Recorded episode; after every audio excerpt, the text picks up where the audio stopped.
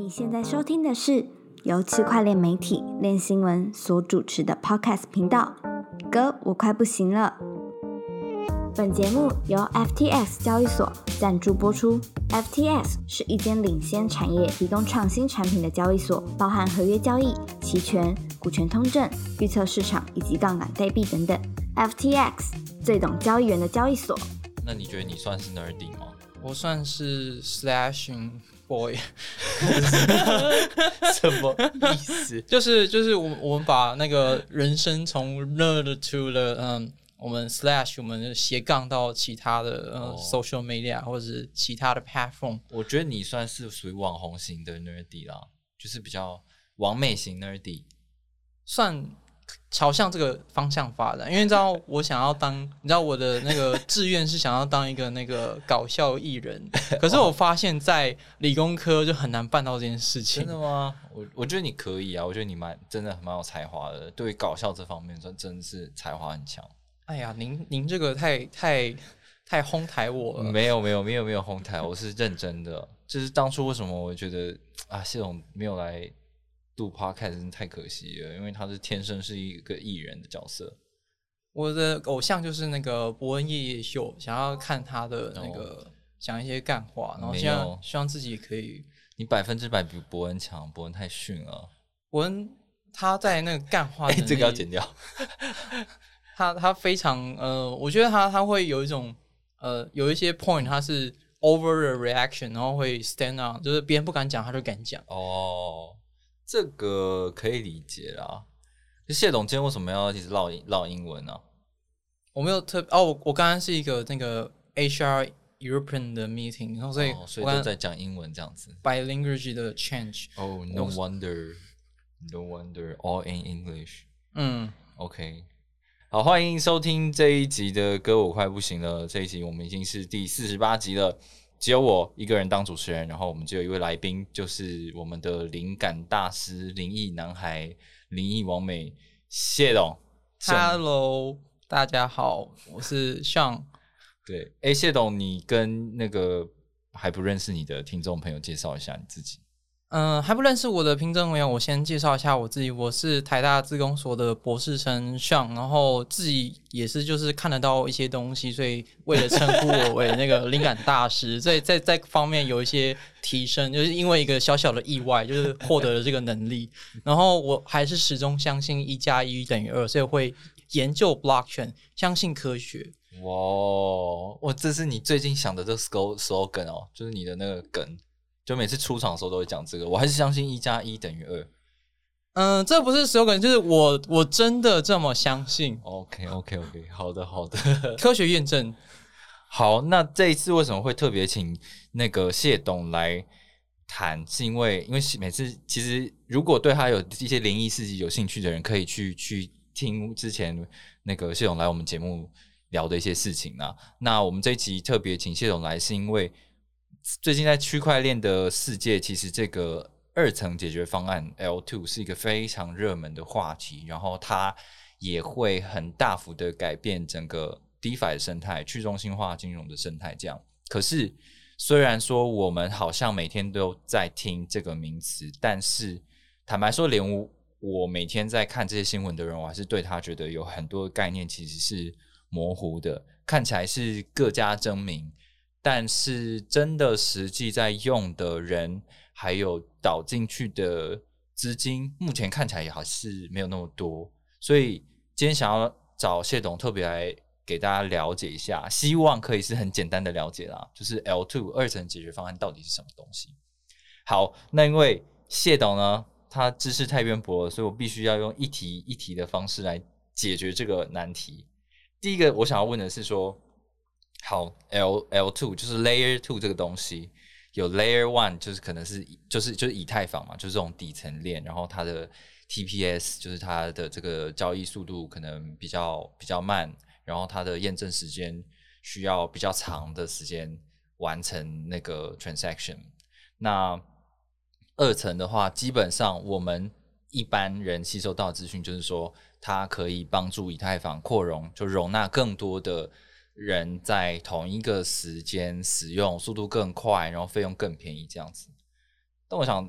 整体来讲，到底这个 Layer Two 可以为我们现在看到的这个 DeFi 世界带来什么显著的改变吗？嗯，大家在看这个在多链启发的最近啊，链圈一天人间一年的速度之下，已经不是过去的这个币圈一天人间一年了。多多个区块链都是蓬勃的发展，然后像是大家觉得这种 Bitcoin 啊，或是 Ethereum，它的那个手续费的确越来越贵，因为随着你看它很像是在区块链区块链当中的石油了。当石油涨价的时候，你塞车的时候，你付的 gas fee 可能又越越来越高。所以我们要解决这个，不仅是手续费昂贵，第一个手续费昂贵，第二个它速度低又低落的问题。所以我们会。朝向像是 Solana 或是 Avalanche 或是 Phantom、Terra、Polkadot 等等的生态区去发展。其中呢，我们对标的就是一个呃，我们大家都知名的一家公司，它叫 Visa。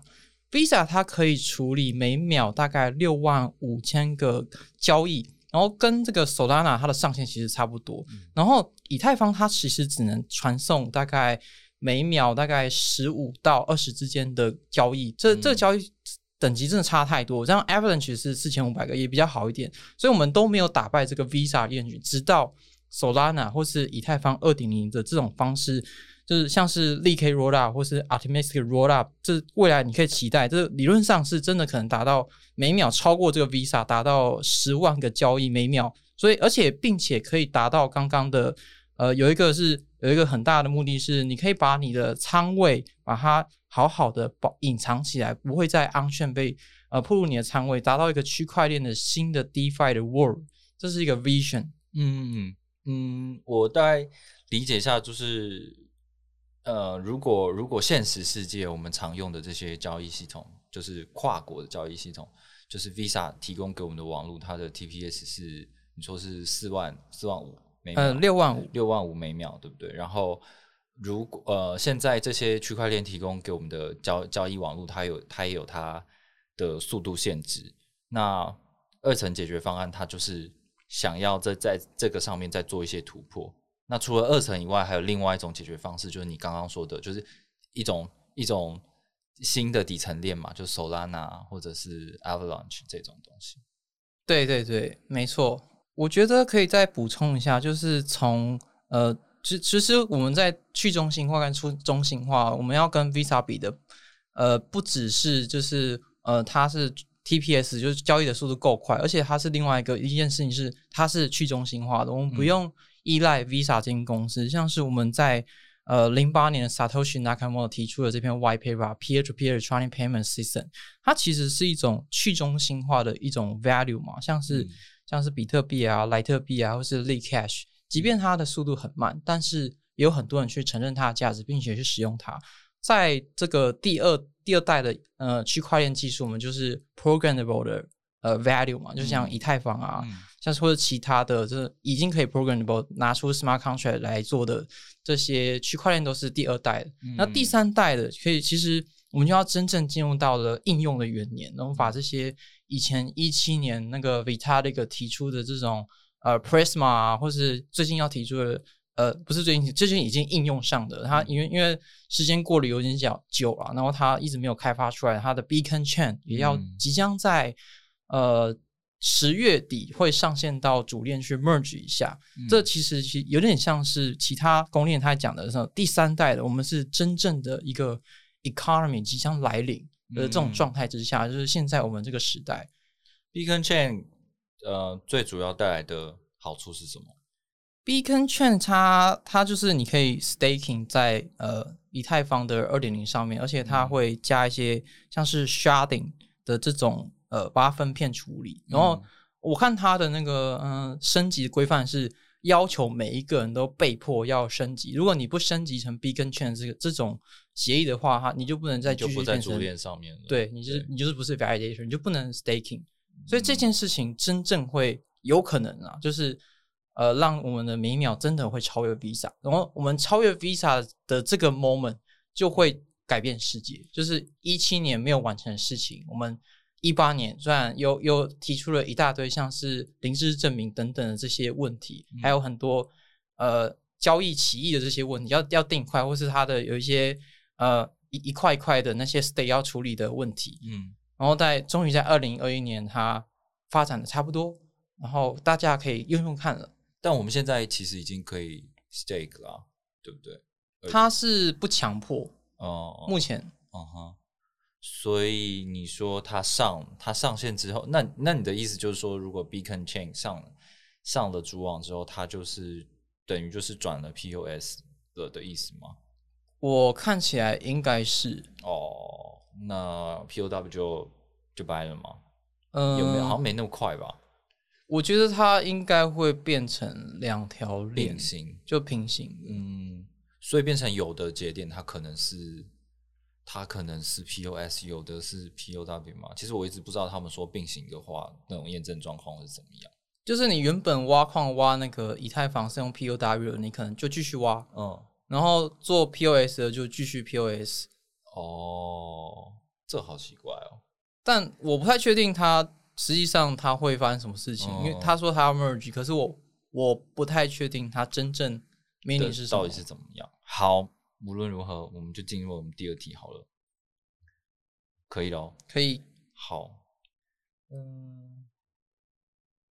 好。那刚刚我们有提到说，二层大概可以带来什么样的改变吗？最大的改变就是速度上的改变。然后其实刚才谢总也有提到，就是还有在有一些交易隐私方面有一些也有一些帮助这样子。那到底这个 Layer Two 到底是什么？在 Layer Two 的解决方案啊，大家可以先回顾一下，就是在二零一七年，其实有一个事件叫 Crypto Kitty。这个 Crypto Kitty 大大家都去买那些嗯以太小猫，然后大量传出之下，第一次瘫痪了以太坊网络，然后那时候才意识到啊，原来传送的交易不只有速度问题，还有它的容量问题，所以我们要哦看要分片啊，还是我们要 Prisma，或者我们要做什么样的改变，就是要扩容嘛，然后扩容，然后在二零二零年仍然又这个出现又出现这个问题又出现，我们我们很多人去在 DeFi 农场上当起了农夫，这个农夫一当下去哇不得了，那个我的 gas fee 越来越高，越来越高，越来越高，然后甚至还有人用那种呃 NEV 就是 minor extractable value 的这种嗯呃 fresh bot，然后开这种 bot 去把别人做一些呃抢先交易的这种这种机制，这种机制其实都会让以太坊的手续费对对对，有点像是我们我们现在呃宽屏只有只有十枚，大家都哦我都要一百枚，然后大家又又有人用了新更多服务，就说我要一千枚，然后有人说我要付更多的钱，我我就是不管你，我就要超车你，我就要一 G 的，现在就是因为以太坊上面有很多的套利机会，那谁谁只要抓到这个机会，谁比较快，谁就有机会得到这个利益嘛。所以就是谢总刚刚说的这个这个 M E M E V，它就是抢先交易，就是它可以利用机器人的方式，然后去去抢你抢你原本要做的事情。可是它的带来的问题就是说，它会把整个 gas price，就是整个手续费的标准拉高，然后让整个网络的费用越来越高，这样子。对。嗯，这种抢的机器人啊，就分成两步。嗯第一步叫做 Fresh Boy，这个 Fresh Boy 就是专门那不是你吗？不不不，这这这个 Fresh Boy 它是就专门去抢别人的交易，哦然后有另外另外一种做法，就是我把大家的那个算力集中起来，嗯，就是我们一起加入一个矿池，我们一起把这些想要抢别人的人，我们就分析他，因为他链他的资讯都在链上，我们就他要抢的那一刻，我们就在他后面把他抢走，哦，这叫 Fresh Bot。Fresh Bot、Flash Bot。对，Fresh Fresh Bot 是为了消灭 Fresh Boy 这些人。哦，所以 Bot 会消灭 Boy。对，OK，好，这个这个就是口诀吧，记起来就对了。嗯，他有一个很很长的一篇 paper 在写这个东西。好，如果有兴趣的话，再去问谢董。那谢董继续讲我们的二层解决方案是什么？好，呃，现在刚刚那个是我们在以太坊上面的应用，然后如为什么有一些应用就大量就是农夫啊，或是抢别人交易啊，我要先套利，就是会大量造成大家需要这个平宽，以太坊平宽。但是呢，我们要解决这个水管问题，还是要回到我们的呃底层架构的这个架架构啊，这架构它它有一个区块链的那个不可能的三角形问题。大家都知道，在 Cap Theory 就是有三个三大面向，第一个是 Scalability、跟 Decentralized、跟 Security。这个这个不可能的三角形啊，你再用这种工作量证明的方法，你想要去做一些把那个呃每秒的交易把它提高的话，你就是需要需要用这种分片的，在不管在链上链上扩容，或是你在链下做做一些扩容交易，就是 Layer Two 目前做的有有分链上的，有分链下的，嗯然后这两种都是第二层的解决方案。好，等一下让我理解一下哦。就是今天以太坊的水管，就是它的这个这个交通的容量太小了，所以我们要想办法解决它。然后解决方式有一种是在链上解决的方式，另外一种是在链下解决的方式。这样，那对那二层解决方案是属于链上解决方式还是链下解决方式？都有，哦，好哦，我等一下会细讲这个它的有一些链上链下，然后还有你的资料要 on chain off chain，然后跟跟就是链上链下的问题，还有另外一个是它的呃它的验证问题，就验证分不同的验证方式。好，那所以我们这一题的答案就是二层解决方案是什么？就是说，在以太坊之链上或者是链下，综合一些方式来让这个以太坊的交通容量变得更大。对，这样理解吗？可以可以可以，好，那那这一题这样可以吗？还是你我觉得可以。好剩下就是呃我们在链上链下做的一些方式，然后有人想要可能切片，有人想要吃整块，有些人想要搬家，就是看各自不同的方法都可以把这水管变大，反正只要变大就好了。我觉得这个比喻蛮好的。好，那我们现在因为这个这个这个问题对一般人来说，就包含我，就是都会觉得有点复杂。我们从第一个是说，好，二层可以为呃，就 L two 可以为 DeFi 做了什做了什么改变？那 Layer two 到底是什么东西？再来一个东西就是说，好，我们其实现在比较常看到的是 BSC、Solana、Avalanche、Polygon 这些东西。这些东西其实它不被称作是 L two，对不对？有的人说它是一种 L one，或有或者是或者是被称为以太坊的侧链这样子。那到底大家说的二层就是 L two 跟侧链，它的区别是什么？我们到底要怎么区分这些东西？我觉得像刚刚为了提到，就像 Solana 或是 Polygon 等等这边，其实我觉得它都算另外一条 Layer Layer One 的这种链，它是第一层的。我们在这第二第一层上面可以再帮它加，就是它刚刚这种这种 Solana 也可以加第二层，就是嗯。它已经呃每秒处理六万五千个交易，它可以可能还还可以再往上加，嗯。这是它的嗯蛮蛮 tricky 的地方，因为它的公式算法不一样。对，对对对，然后在这个我先讲一下，大家会很 confuse 的一个问题，就是侧链跟 Layer Two 到底有什么不一样？我先来呃厘清这个问题，就是我们先讲侧链，侧链是一种平行于主链的区块链，不管是共识或是验证方式，都独立的一条侧链。你可以是以太坊的一种智能合约啊，或是你是把它把这条合约当做一条链来使用，你只要约定一个时间，可以跟主链进行区块的共识，那么它就是呃一条侧链。那共识方法跟主链是切开的，主链是主链的，侧链侧链是侧链的。如果它侧链算错了，那主链上面的资讯也会错。像是这种呃有一些像是跨链桥的一些事件啊，它有点就是侧链这种架构造成的。像是哦我们在侧面上比较常见的这种呃 application，就是像 Binance Smart Chain 可以 one pack one 到上面质押一些呃 token，然后变成一种呃看是 B 什么代币，或是 C 什么代币，或是 Phantom 呃不是 F 什么代币，就是或是 呃反正就是会有一个小小的小小的什么的一个什么代币，它都是。我觉得那个都都比较像是侧链，然后它可以就是这是一种跨链桥，然后你你跨到这个侧链上面去，你可以在其他的链，像是 Solana 或是 Avalanche、或是呃什么 Polkadot 等等的链上，你再从这条链再跨过去。哦，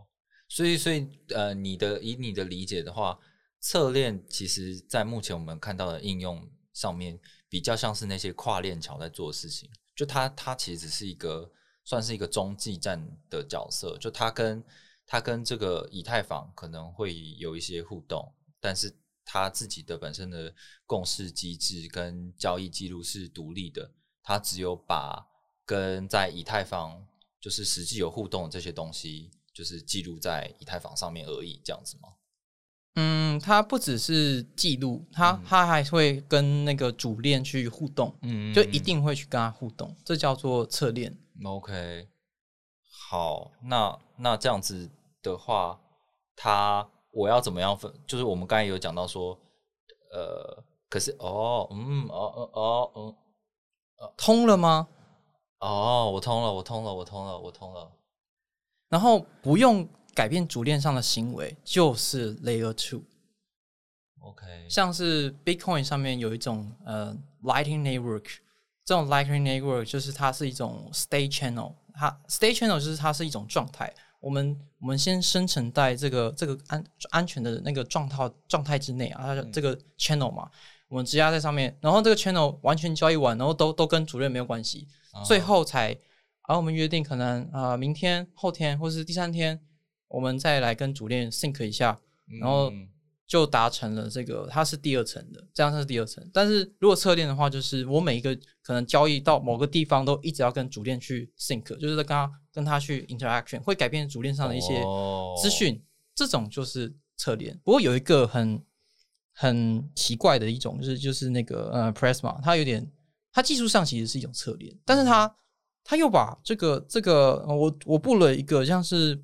Polygon 的这种智能合约好了，然后然后然后这 Poly Polygon 的 POS 券，它是它是技术上是它是以前叫做 Matic Chain。它其实应该是一个侧链，但是它又把这个侧链，就是智能合约下面又切了很多个区块链，然后不断把再把它的这个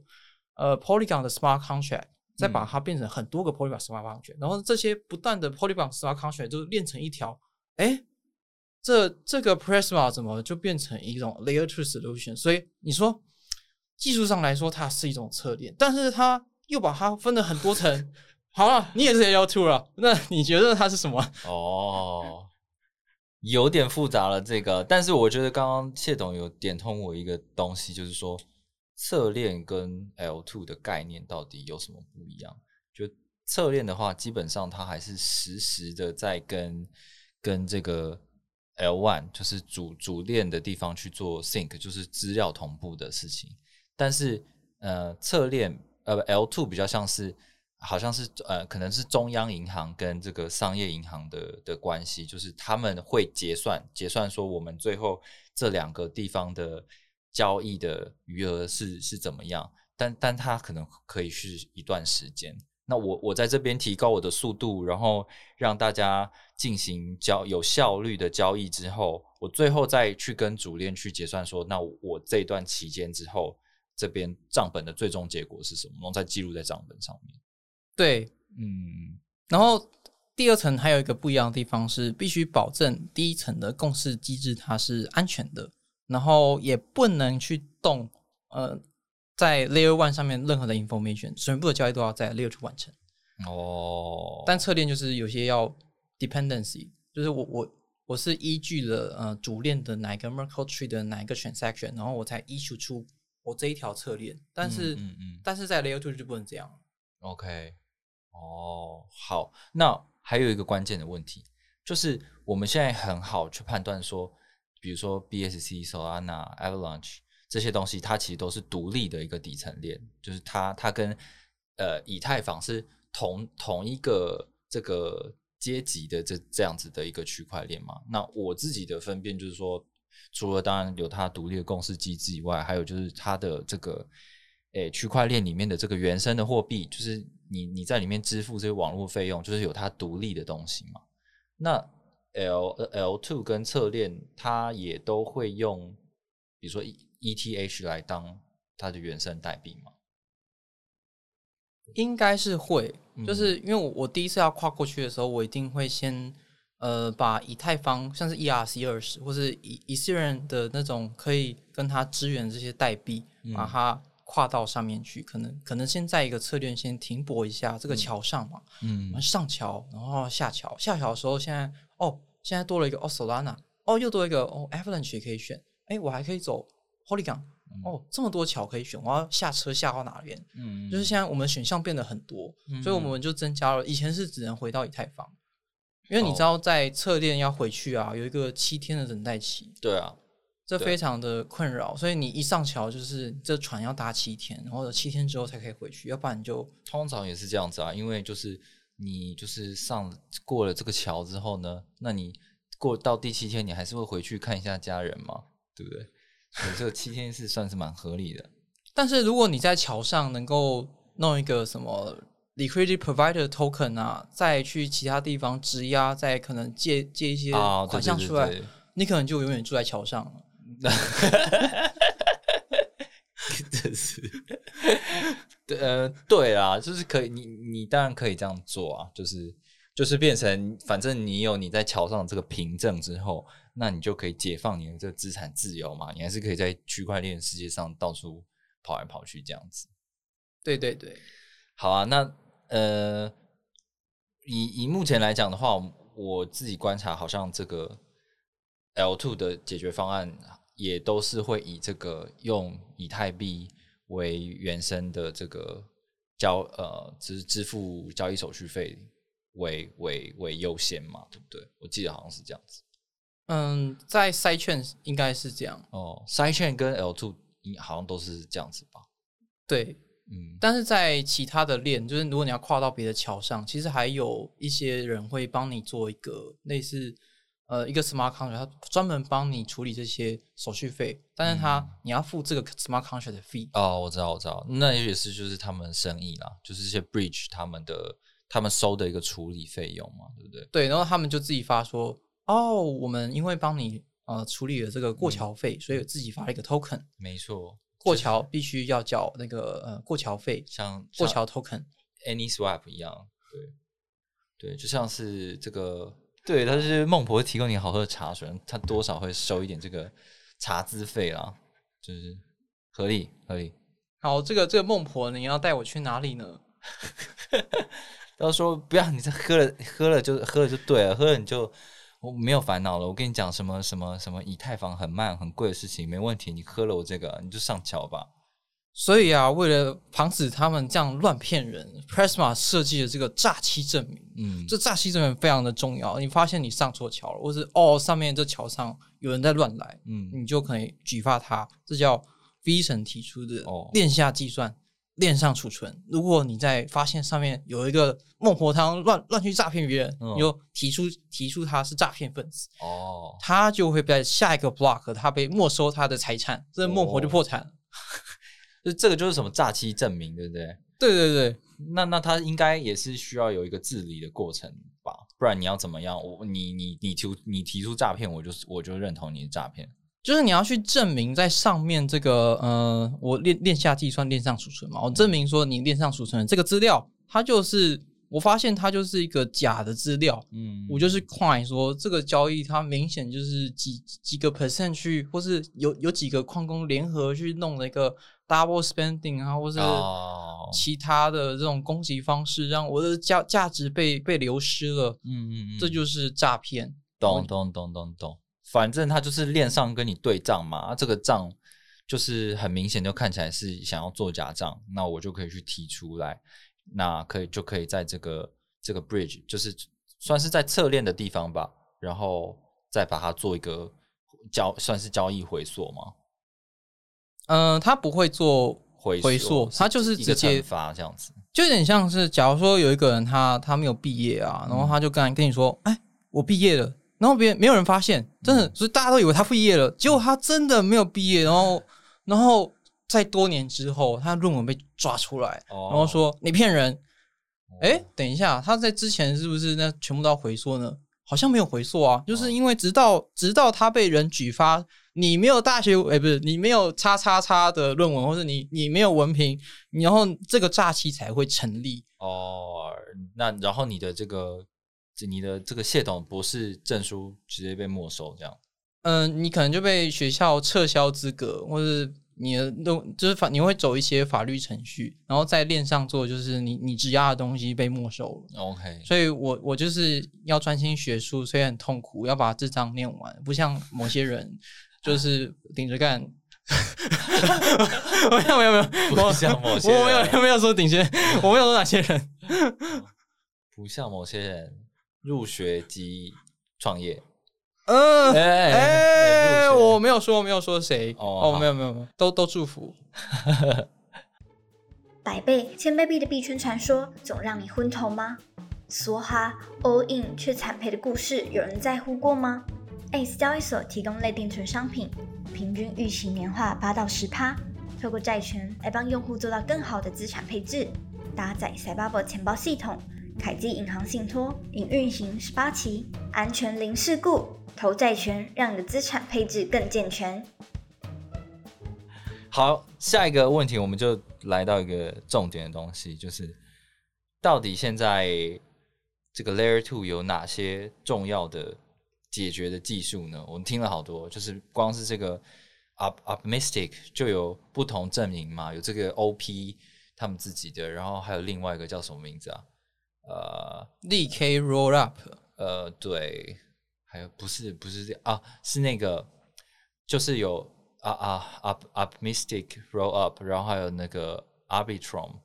Arbitrum 就是 Artemis Roll Up 其中一种啊。对啊，但是他们是两家公司在在弄的嘛，就是 OP 跟 Arbitrum 是两家公司在弄。这个问题就很像是我是一个系统叫做 Artemis Roll Up，这个、嗯这个可能 A 公司说我就叫 Arbitrum，然后哦 B 公司就说我叫可能其他其他的名字，我叫 Uniswap 好了，他也是 Artemis 的的持有者，他可能之后也弄一个链，嗯嗯嗯，他就说我就是我是 OP 二，对，你觉得可以吗？嗯我也是用 Artemis Roll Up，它的 infrastructure 就是用这个 Artemis Roll Up 啊。嗯，对，没错。好，那我们先从技术本身、技术类别的分分分，就是分类来好了。第第一个有什么？嗯，我觉得下在讲到呃 roll up 这件事情之前，我我们要先回到那个呃 state channel，刚刚那个 Lightning Network，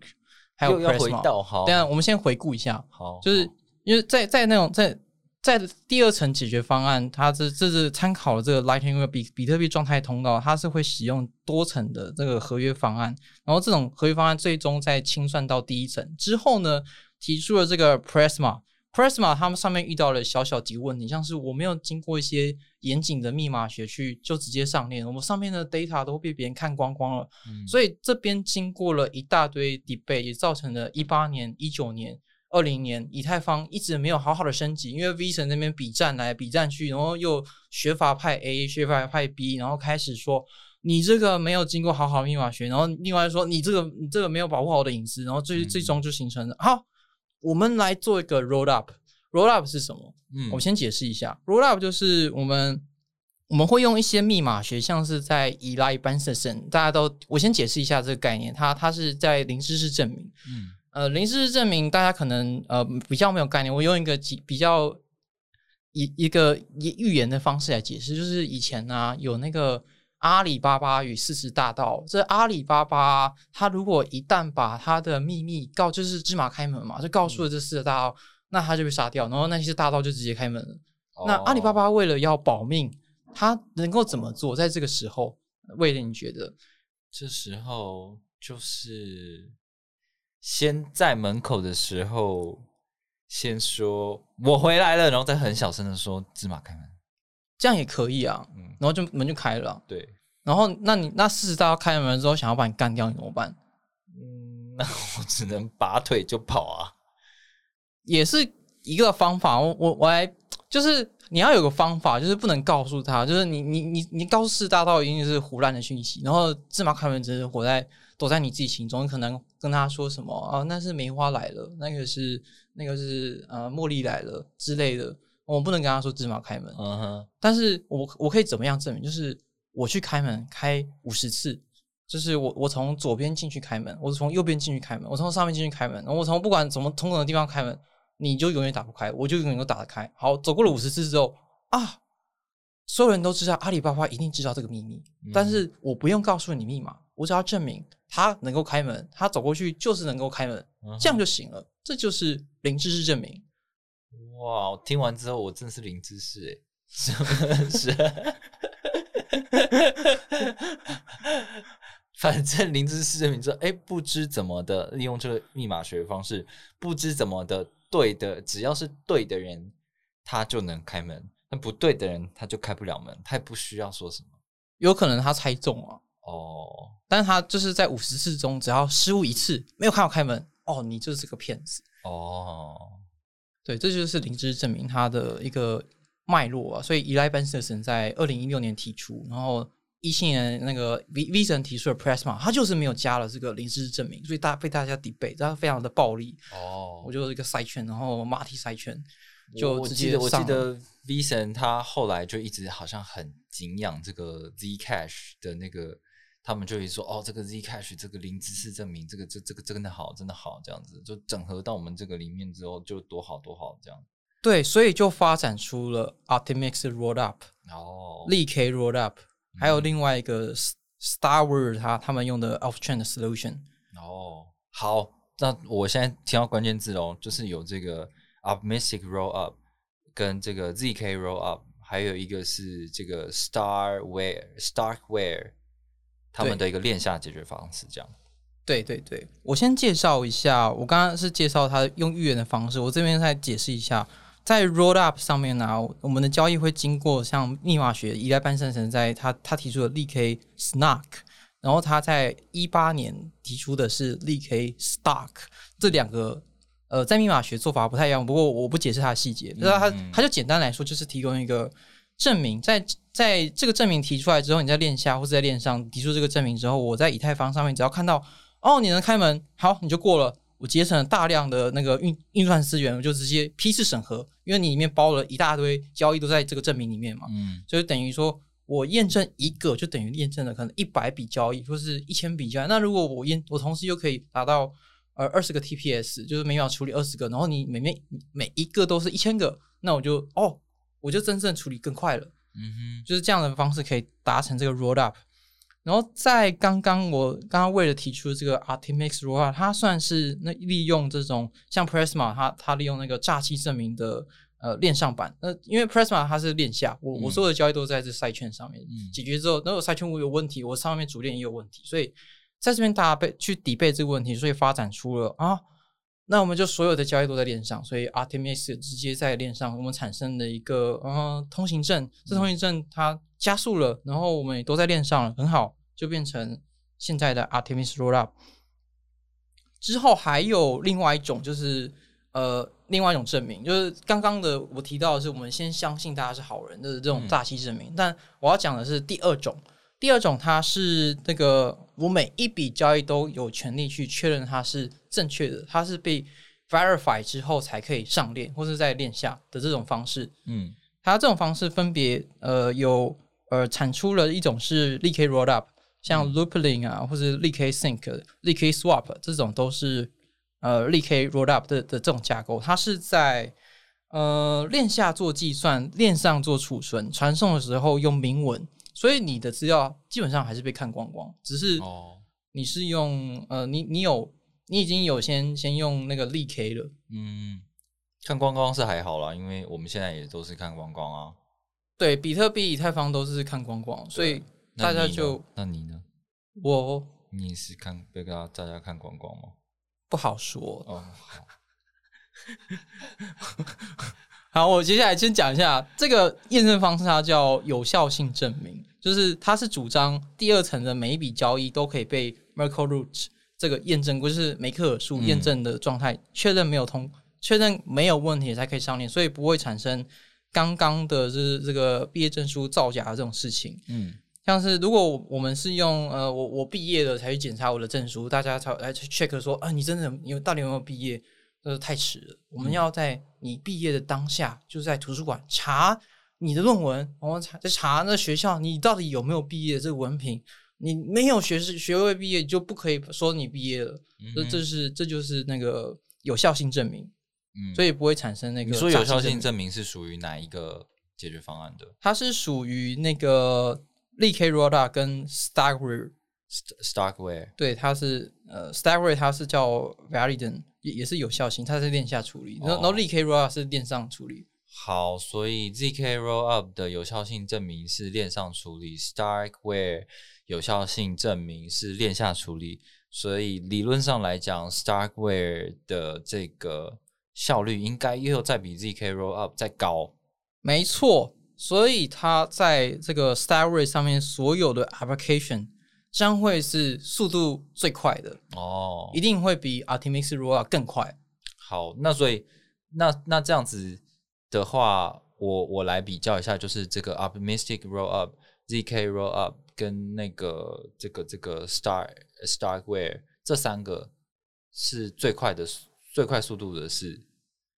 那个 starware，那第二名是谁？是 Optimistic 还是这个 ZK Rollup？我觉得不好讲，不好讲，要看实际上到时候大家都上来之后会会是怎么样的状况。我觉得短期是看 Artemis Rollup，因为你要去，如果有人一直提说你诈欺、你诈欺、你诈欺，你处理诈欺的这个问题就会被干扰变成你的 delay 哦，所以你整个你的你的 latency 就是你的延迟会变成很很大，就是你未来就是就像现在现在的银行啊，嗯。我们如果如果市面上有一些那种那个反那个在洗钱分子啊，我难道哦每一个人都抓起来，哦你洗钱，你洗钱，你洗钱，你洗钱，每个人都、你喝咖啡，你喝咖啡，你喝咖啡，你喝咖啡，然后每一个调查，我我只能喝这么多这么多的人，我只能喝某几个人咖啡嘛，我一定造成了大量的那个 delay，然后有一些人就跑掉了。哦，就是因为他的这个他的这种呃验证的方式，可能反而会变成一个弱点，让它的这个速度会慢下来，这样子。对，好，我我懂了。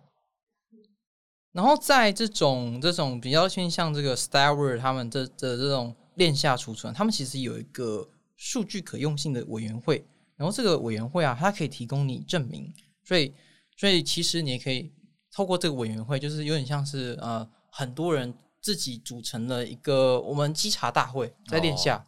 然后就可以用自己稽查的方式，不用再让你稽查，就是让链上就是其他人就有点像警察去稽查他，嗯，但可想而知，他这种方式相对来讲比较会被人家说你这样是偏中心化一点，因为你是某一群人在做这个稽查的事情嘛，对不对？对，但是链下。然后如果你是比较偏向这样的话，你就会选 DK Rollup。嗯，因为我就是，诶，相对起来好像又比较有效率，然后我还是在链上处理这样子，对，但是速就会牺牲一些速度。的问题。嗯，所以所以其实现在看起来 L two 这些解决方案，大家还是会去会会由市场去做一些取舍啦。那刚刚前面有提到说，这个进去你一上，你把你的资产从 L one 转转到转到 L two 之后，你可能出来就要七天，这个是哪一个哪一个解决方案会产生的问题？呃，有诈欺证明都需要。哦，那刚才讲到诈欺证明的话，基本上上就是这个 optimistic 的这个这个 roll up 的这个阵营的东西嘛，对不对？对哦，好，他们有推出那个 Artificial Virtual Machine，这种是以太坊的 Virtual Machine，就是虚拟机，它是支援的，所以它在短期上啊，我是觉得 Artemis Rollup 应该会得到比较大量的应用，在长期上嗯其实可以看这个呃比较偏向 Star Wars 的这种做法，它是 LK Stock，嗯你知道那个密码学有差，因为嗯 LK Stock 跟 LK Snark 不一它的嗯算法上就不一样。然后在 Star Wars 他们是用 LK Snark，Snark 是在二零一八年提出的，它比较快。好哦，我记得这个我们也有就发过一些文章，就是 optimistic roll up 的这个阵营，现在看起来也是比较多，也呃，就是老牌的这些 DeFi 协议也都有上去嘛，什么 Uniswap 啊、Curve 啊，他们其实都有，诶 c u r v e 有吗？Aave 都有都有上到这个呃 optimistic 的的阵营的这个 L two 的解决方案上面，然后呃有一个很大诱因，就是因为他们跟这个以太坊的呃这个相容性相容性是是很高的嘛，对但是 ZK 的话，它就是另外一个就是密码学的逻辑，所以你东西要移植过来的话，是需要更比较麻烦的处理，所以现在看起来不是很多人在做这个东西，这样。对，它会有牵扯到你的那个 verifier 是什么什么，然后你要处理那那叫做 rank one constraint system，然后这这个 constraint system 就是你有很多个数学的呃函式，这么多嗯。函式说我我我们要精简成可能一万个，然后变成一百个或者十个，然后、嗯，呃对，就是比较细技术细节的东西，我就不多谈了。好，就是它是真的是因为区块链涵盖了分散式账本、嗯密码学、共识算法，然后对刚刚我提到就是比较偏向密码学里面的细节的 debate。好，那我觉得就是谢总今天已经分享很多关于这个 L two 的知识，然后有非常多的这个关键字，嗯、大家可以在跟我们提出一些问题，然后来做讨论，然后也可以在网络上查询更多的资讯，如果你有兴趣的话。那最后想要问谢总说，那对于这个 L two 的这个这个有没有这种什么 L two 的这个炒币商机啊？你觉得有哪些哪些币种其实跟 L two 有关系的？我这我以我自己来说的话，这个这个 DYDX 它它之所以就是会这么红，有一方面也是它导用了那个 Starkware 的的的技术嘛，对不对？你自己你自己觉得现在有哪些东西是跟这个币有关系的吗？呃，DYDX 它的确是第一个采用了，呃，算是它我我不知道它算是第一个，就是但是它是很前期采用了 Starware 它技术，而且上到它主网上，我觉得可以看说它的它的一些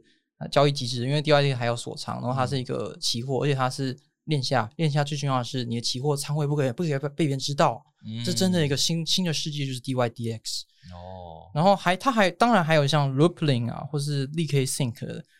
呃，Diversify 啊，等等等，这些都是 Leak Rollup 它他们阵营的。然后，然后在 Artemis Rollup，大家可以看一下最近的 Oh My God，就是 Boba，Boba 它也是 Artemis Rollup，它弄了一个 chain 嘛。然后这些系统制造商啊，那个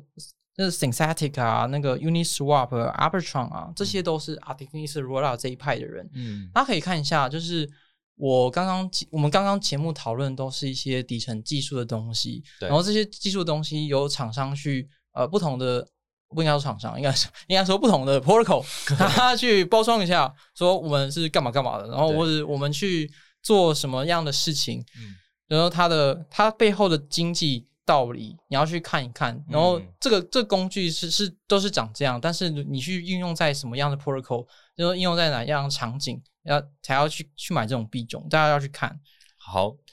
今天非常谢谢谢董的分享。呃，想必这是一个非常就是难度非常高的一集啊，就对我来说是。那我觉得今天我也理清蛮多基础的概念的。那相信呃之后的 L two 有更更不一样的发展，然后更明朗化之后，就有更多事情可以来来讨论。今天谢谢谢谢董。好，谢谢大家。我之后内容也会去几个，呃，像北科大社团去演讲，或是正大，或是成大的区块链社团演讲。如果有兴趣的同学，或是有兴趣的朋友，欢迎来听听看。我们最近因为快要解封，所以是实体课程。好的，那个我们的这个链接下方呢，有这个谢董个人的粉粉砖，以及这个 IG，以及他的电话号码，以及他目前是这个单身状态。如果大家有兴趣的话，欢迎主动联联系。